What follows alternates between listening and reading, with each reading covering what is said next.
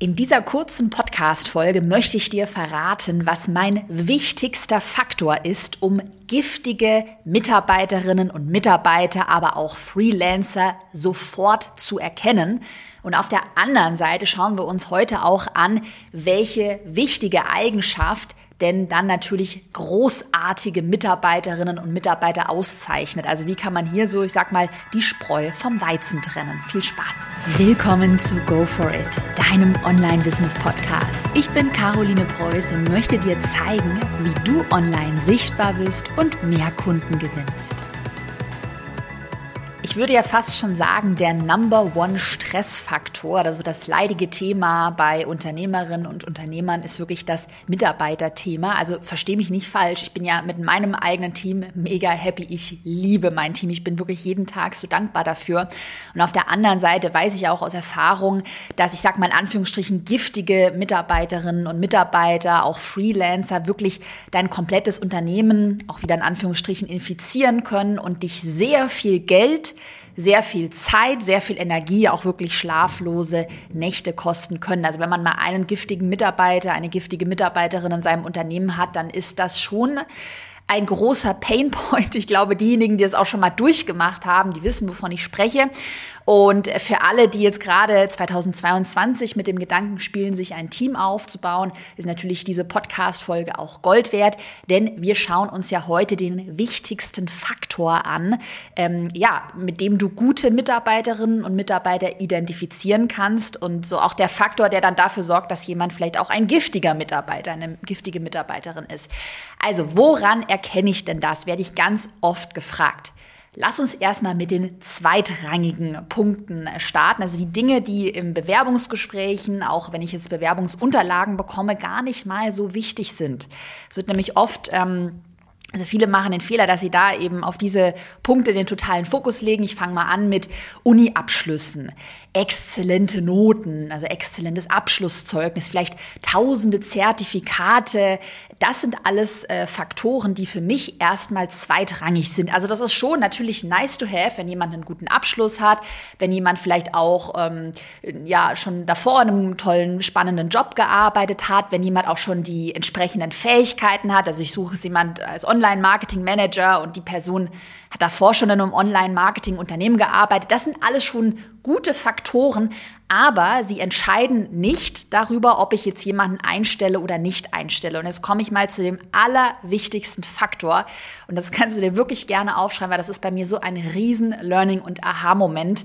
Ähm, ja, in den letzten Jahren gewesen, hat sich eigentlich so richtig letztes Jahr, 2021, rauskristallisiert. Und zwar der wichtigste Faktor, gut aufgepasst, ist ein hohes Selbstwertgefühl. Und auf der anderen Seite ist ein niedriges oder auch ein sogar fehlendes Selbstwertgefühl dann auch die Wurzel von allen Problemen, die du mit solchen giftigen Mitarbeiterinnen und Mitarbeitern haben kannst. Also der Klassiker ist, dass dann zum Beispiel Dinge immer so persönlich interpretiert werden. Also ich nenne dir mal ein Beispiel jetzt in meinem Unternehmen. Wir arbeiten ja alle komplett digital und virtuell. Das heißt, die eine Mitarbeiterin ist gerade in den USA, sie hat auch andere Zeitzonen, dann will sie nach Mexiko reisen, die anderen sitzen in Österreich, also Deutschland und weltweit sind wir ja verstreut und wir chatten sehr viel über Slack. Ähm, das ist ein Tool wie WhatsApp für Unternehmen, wo man eben schreiben kann. Und natürlich in solchen Nachrichten, wenn du auch keine Stimme, kein Gesicht dazu hast, da kann es wirklich manchmal, also der, der Unterschied kann wirklich manchmal sein, ob man einen Emoji setzt oder nicht. Also ich glaube, du weißt auch, was ich meine. Wenn man dann noch ein Ausrufezeichen setzt und keinen Emoji, dann kann es gleich so interpretiert werden. Oh Gott, hat sie das jetzt böse gemeint? Habe ich etwas falsch gemacht? Und wenn du dann halt jemanden in deinem Team hast, der halt sowieso ein sehr niedriges Selbstwertgefühl hat und dann alles gleich persönlich auffasst oder auch negativ interpretiert, dann kann das sehr schnell zu sehr vielen Problemen führen. Ich nenne dir auch gleich ein ähm, Beispiel. Und ganz wichtig auch, was dann mit einem hohen Selbstwertgefühl auch einhergeht, ist ein ein selbstreflektiertes Denkvermögen. Also, dass man sich auch richtig reflektieren kann, ganz reflektiert weiß, okay, das sind meine Stärken, das sind meine Schwächen, dass man auch selbst natürlich Grenzen setzen kann für sich. Und dass man natürlich selbst reflektiertes Denkvermögen sich auch irgendwie in andere Personen hineinversetzen kann und auch versteht, so in unserem Team zum Beispiel, da haben wir unterschiedliche Persönlichkeitstypen. Die Caro ist zum Beispiel jetzt eher kühl und sehr sachlich und strategisch. Und wenn sie dann mal eine kurze Nachricht ohne Emoji schreibt, dann ist sie wahrscheinlich einfach gerade voll in ihrem Tunnel Und meint das gar nicht persönlich oder meint das gar nicht böse. Also merke, ein hohes Selbstwertgefühl ist ganz, ganz, ganz wichtig.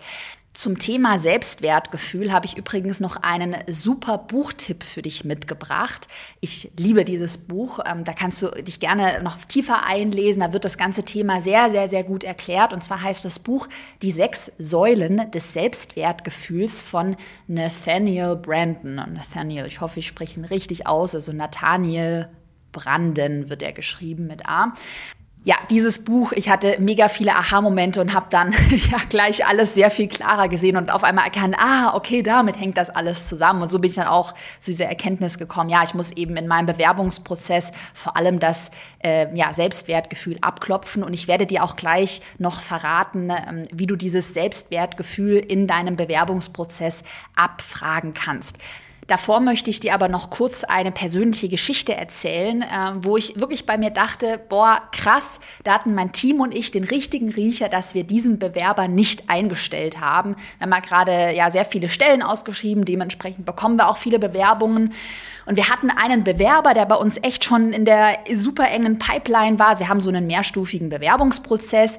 Und natürlich ist es trotzdem so, auch wenn du bei mir ähm, jetzt, wenn du schon ein bisschen weiter dann in unserem Prozess bist und du machst eine Probearbeit und die Probearbeit ist vielleicht auch grundsätzlich gut, dann kann es trotzdem sein, dass du eine Absage bekommst, weil wir halt noch andere Bewerber haben, weil wir natürlich auch so ein bisschen schauen, wer passt gut ins Team, also so eine Absage ist bei uns wirklich niemals irgendwie persönlich oder böse gemeint. Und ja, ganz oft entscheiden halt sehr, sehr, sehr viele Faktoren dann über die ja, finale Entscheidung. Und wir werden auch niemals alle Entscheidungen komplett richtig treffen. So. Und dann haben wir diesen Bewerber super freundlich abgesagt. Und was dann passiert ist, finde ich total spannend. An der Antwort-Mail, die dann auf so eine Absage kommt, da erkenne ich dann meistens, okay, es war gut, dass wir diese Absage tatsächlich verschickt haben. Denn dann kam eine ultra, wirklich so eine patzige, respektlose Antwort, dass wir äh, falsche Hoffnungen geschürt haben und wir hätten den Bewerber mit Absicht so lange hingehalten. Und ja, wir wären ja super unprofessionell schnell und sowas hätte der Bewerber ja noch nie erlebt. Und dann war, glaube ich, der letzte Satz so, bitte überdenkt euren Bewerbungsprozess. Also wirklich so richtig giftig geschrieben und halt total spannend, weil du in dieser ähm, Antwort-Mail halt gesehen hast, wie der Bewerber unseren ganz normalen Prozess, es hat sich auch nicht super lange gezogen. Ich meine, es ist doch total normal, dass sich so ein Bewerbungsprozess mal vier Wochen lang zieht. Äh, das war jetzt nicht ein halbes Jahr, wo wir irgendjemanden hingehalten haben. Und wir haben auch niemanden hingehalten. Also so ein Bewerbungsprozess zieht sich halt einfach.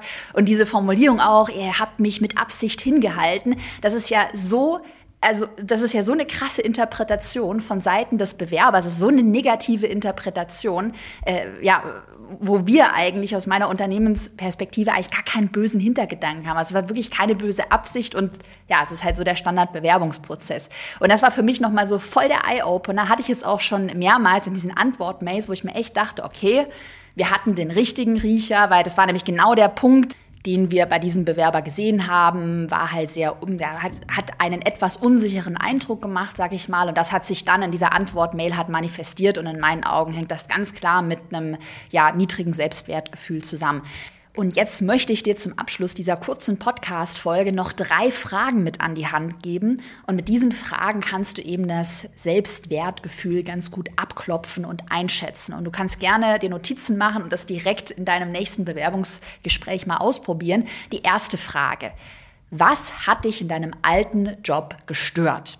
Und einfach mal so ein bisschen darauf achten, wie der Bewerber, die Bewerberin darauf antwortet. Man kann es ja auch super locker framen. Du kannst auch dazu sagen, ja, du kannst ganz ehrlich sein, erzähl mir einfach offen und ehrlich, was hat dich denn gestört? Und typische Alarmsignale wären dann sowas wie, ja, der Chef, der war total böse und alle in dem Unternehmen waren total schlimm. Das war so der schlimmste Horrorjob der Welt, wenn dann total krass angefangen wird zu lästern weil das zeigt dir ja, dass die Bewerberin, der Bewerber null selbst reflektiert denkt und die Schuld immer nur komplett auf alle anderen schiebt.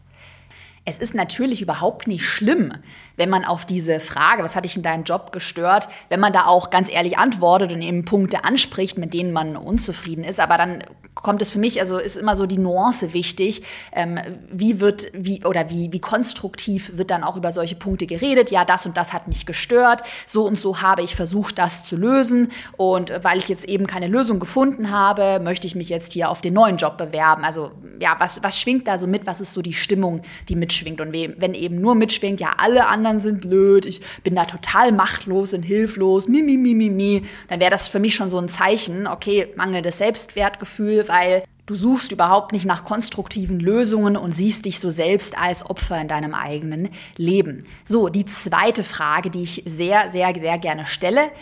Was ist dir in deinem Job besonders wichtig und womit würde man dich verkraulen? Also was müsste passieren, jetzt wenn wir zusammenarbeiten, sodass du ganz un unglücklich, unzufrieden mit der Zusammenarbeit werden würdest? Und das gibt dir einen super Einblick in die Bedürfnisse und auch einen Charakter dieser Person. Also ja, wo, wie empfindlich ist denn diese Person auch? Und der dritte Punkt, das ist jetzt keine Frage, sondern eher noch eine, eine kleine To-Do, was du machen könntest. Der dritte Punkt, ich habe dann im letzten Schritt meines Bewerbungsprozesses immer noch mal eine Probearbeit. Und wenn ich dann diese Probearbeit der Bewerberin des Bewerbers bekomme, dann versuche ich schon auch, ich sage mal, kritische Fragen oder kritisches Feedback zu geben. Also, dass ich genau nachhake, ja, was hast du dir denn hier gedacht und warum hast du dir das denn so geschrieben? Und da versuche ich tatsächlich wirklich strategisch darauf zu achten, wie geht, geht denn jemand auch mit Kritik oder ich sage mal eher mit Feedback, das ist natürlich jetzt nicht böse formuliert, aka, was hast du denn da für einen Scheiß gemacht? Also das bitte auf gar keinen Fall, aber dass man einfach nachhakt, vielleicht nochmal einen Verbesserungsvorschlag eingibt und wenn dann jemand sehr eingeschnappt reagiert oder das irgendwie gar nicht annimmt oder sagt, nee, aber das verstehe ich nicht und das war doch total gut, was ich gemacht habe, also da auch überhaupt nicht reflektiert ist, sich vielleicht auch gar nicht über das Feedback freut und da ja sehr so eine Anti-Haltung hat, dann erkennst du da auch schon, dass es wahrscheinlich dann auch in der Zusammenarbeit Zusammenarbeit auf lange Sicht schwierig wird, weil die Person halt mit Feedback überhaupt nicht gut umgehen kann. Und jetzt gerade auch hier wieder in der digitalen Zusammenarbeit in meinem Unternehmen und wahrscheinlich auch, wenn du virtuell mit Mitarbeiterinnen, Mitarbeitern, Freelancern zusammenarbeitest, ist das halt echt super wichtig, dass man auch Feedback niemals so persönlich sich da angegriffen fühlt, sondern einfach sagt, hier wieder das Thema hohes Selbstwertgefühl, hey geil, die hat mir Feedback gegeben, da kann ich wieder was lernen, ich kann mich verbessern, mega cool. Also du merkst halt hier total krass, wie unterschiedlich man Dinge immer aufgreifen kann oder ja, interpretieren kann. Übrigens, wenn dich das Thema Mitarbeiter einstellen, Teamaufbau, Unternehmensskalierung, Prozesse aufsetzen, wenn dich das interessiert, dann trag dich unbedingt in die Warteliste für mein neues Produkt für Fortgeschrittene ein, wo sich alles darum dreht, wie man die Selbstständigkeit in ein erfolgreiches Unternehmen verwandeln kann, das dann auch irgendwann unabhängig von dir funktioniert, wie du deine Umsätze auf mehrfach sechsstellige Jahresumsätze skalieren kannst. Und da wird ein ganz großer Teil eben das Thema Mitarbeiter einstellen, Teamaufbau sein. Die Warteliste findest du in der Podcast-Beschreibung oder einfach vorbeischauen unter Caroline preuß.de slash Warteliste. Und dieses Produkt wird voraussichtlich Mitte, Ende 2022 online gehen. Also es ist erstmal eine super unverbindliche Warteliste und wenn du da drauf stehst, dann bekommst du eben alle Infos, verpasst den Start nicht. Dieses Produkt wird auch limitiert sein. Also es wird eine sehr limitierte Teilnehmeranzahl geben. Es wird auch dann nochmal so einen Bewerbungsprozess geben. Aber wenn du auf dieser Warteliste stehst, dann hast du erstmal so den ersten Schritt getan und verpasst eben den Start nicht, weil ich davon ausgehe, dass ich da ja einige wenige Leute dafür interessieren und wir dann eben, ja, nur ein begrenztes Kontingent haben. Wenn dir der Podcast gefallen hat, dann würde ich mich wahnsinnig über eine Bewertung auf Spotify oder auf ähm, Apple Podcast, iTunes freuen. Da kannst du den Podcast bewerten. Dann hoffe ich, dass ich dir heute ganz viele Aha-Momente schenken konnte und wir hören uns am Montag wieder mit einer langen, ausführlichen Podcast-Folge. Bis dann.